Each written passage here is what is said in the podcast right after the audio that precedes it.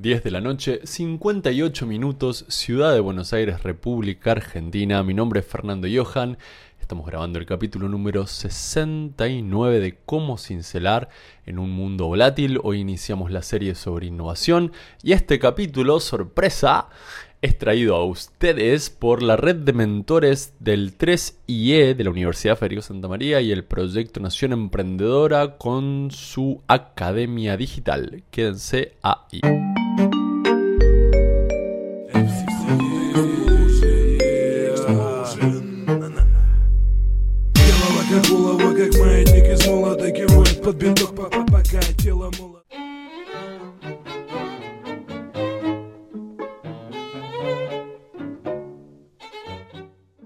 red de mentores del 3IE y Nación Emprendedora toman en conjunto el desafío de armar una academia digital con cursos online para todo aquel que tenga interés en, los diferentes elementos o en, la cuestión completa de emprender y de cómo emprender.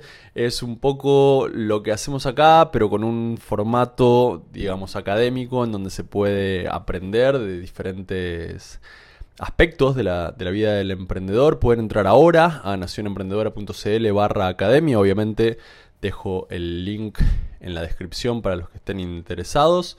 Agradecemos mucho el acompañamiento de este proyecto que no les obliga, me tiene a mí entre, entre los eh, que dan el curso. Así que si tienen interés, pasen por ahí, ayudan a este show y se nutren de bastante más que lo que puedo dar solo yo con, con toda la eh, furia. Eh, así que bueno, espero que pasen por ahí. Después me dejan sus comentarios. El día de la fecha, como decía en la intro, Vamos a comenzar con una serie que tiene que ver con la innovación. La innovación es uno de los temas que más me lleva a trabajar a diferentes lugares, es uno de los temas que más me lleva a Lima, a Chile, eh, también que me hace trabajar acá en, Buenos Aires, en Argentina. La innovación digo como concepto, como competencia blanda, como proceso para agregar valor, innovar a través, eh, perdón, agregar valor a través de innovar. Y en el día de la fecha vamos a hacer una pequeña introducción sobre, sobre el tema. Vamos a tener cuatro capítulos, incluido este, acerca de, la innovación. La serie, digo, de, la innovación tiene cuatro capítulos, eh, incluido este. Y mm, en este capítulo tenía ganas de eh, fundamentalmente presentarles el, proceso eh, desde un lado blando, desde un lado, si se quiere, coloquial, para saber de qué vamos a hablar en los próximos capítulos. Estoy aprovechando con, esto de las series, esto que, me viene pasando últimamente, que varios oyentes o, varios, o varias personas que miran el, canal de YouTube me cuentan que, que, por ahí miran dos o tres capítulos juntos. Y entonces la idea de hacer series es tratar de eh, ya veníamos haciendo series de antes, pero no con este, con, este formato deliberado, en donde estoy tratando de poner, digamos, más contenido para los que miran varios capítulos todos juntos y que los consumidores que ven el, capítulo de a uno por vez también igual se, puedan, eh, que lo puedan, digamos, seguir. Eh, con el ritmo con el que venían. Entonces vamos a hacer cuatro capítulos, este es la introducción y, luego vamos a ver tipos de innovación en, los próximos tres.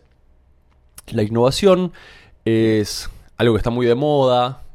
A mí cuando me contratan para, trabajar en las competencias de, diferentes colaboradores, eh, ya sea eh, en, empresas que, que son tecnológicas o en empresas que no, la innovación suele tener este mote, esta característica de mm, eh, que queda lindo, ¿no? Ser innovador, hacerse cargo de la innovación.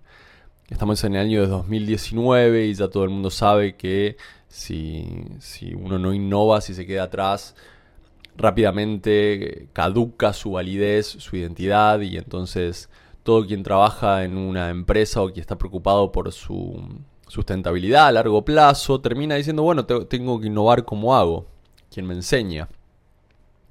Y la verdad que innovar es un proceso eh, fundamentalmente, digamos, de práctica, eh, digamos, implementar el proceso de innovación es un proceso que requiere práctica. No hay, y esta es una, parte bastante dolorosa para mí porque es algo difícil de, aprender por, por parte de, las personas que, intentan nutrirse de esta competencia. No, no hay una solución que, que vaya a activar la innovación.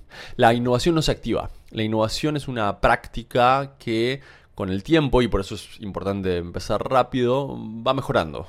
El proceso se va instalando a partir de la consistencia y de la persistencia del proceso innovador o no, pero a partir del proceso, la persistencia del proceso en nuestra institución, en nuestro equipo, entre quienes trabajamos en conjunto. Entonces, cuando, cuando a mí me llevan a algún lugar y me dicen, bueno, eh, contanos cómo se innova, esa parte es fácil.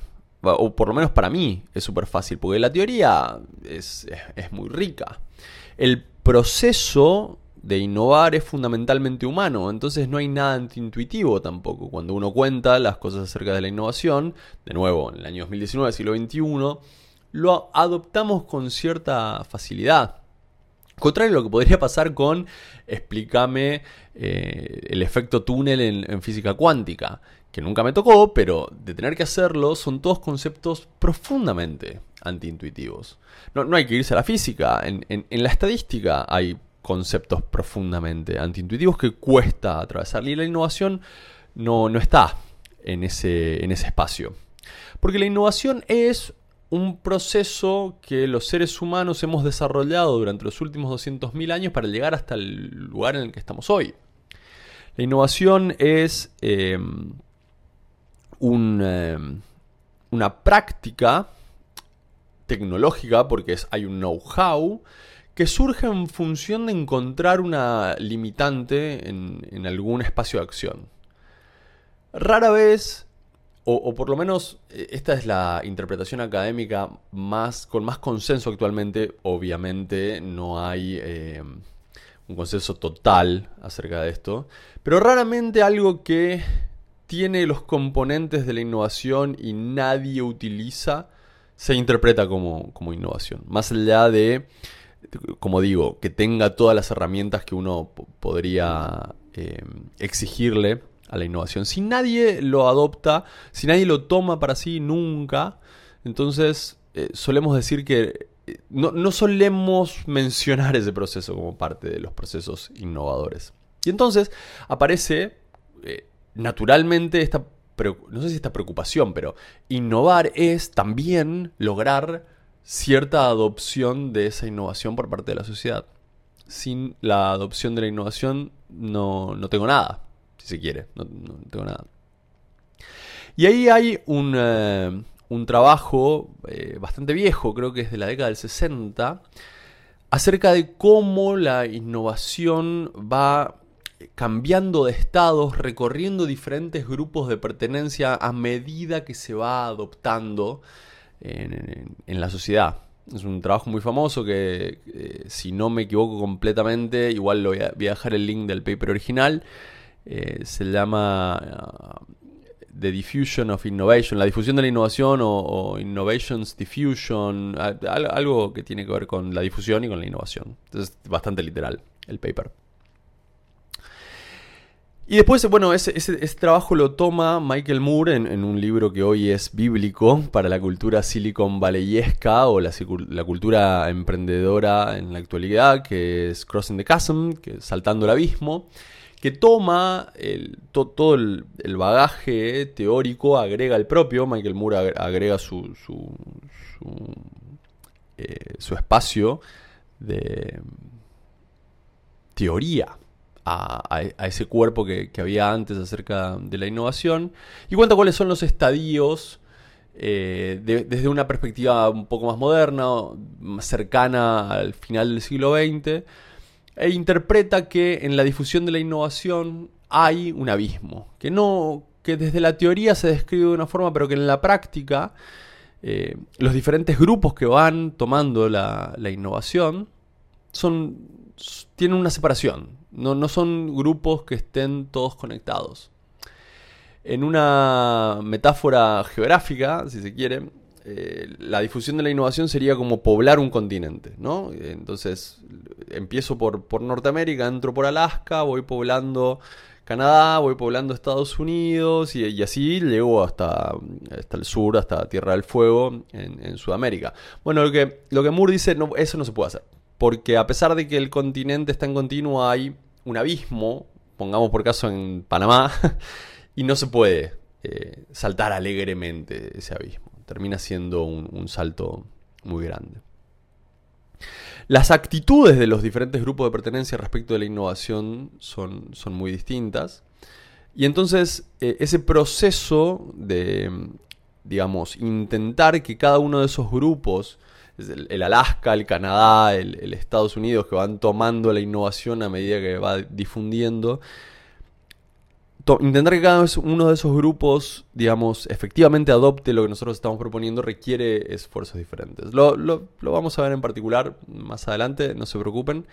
Eh, mi idea con esto es eh, dejar cierta eh, curiosidad, voy a dejar todos los links a lo que estoy diciendo, con lo cual ustedes pueden ir a recorrerlo. Pero básicamente el punto es, cuando uno innova,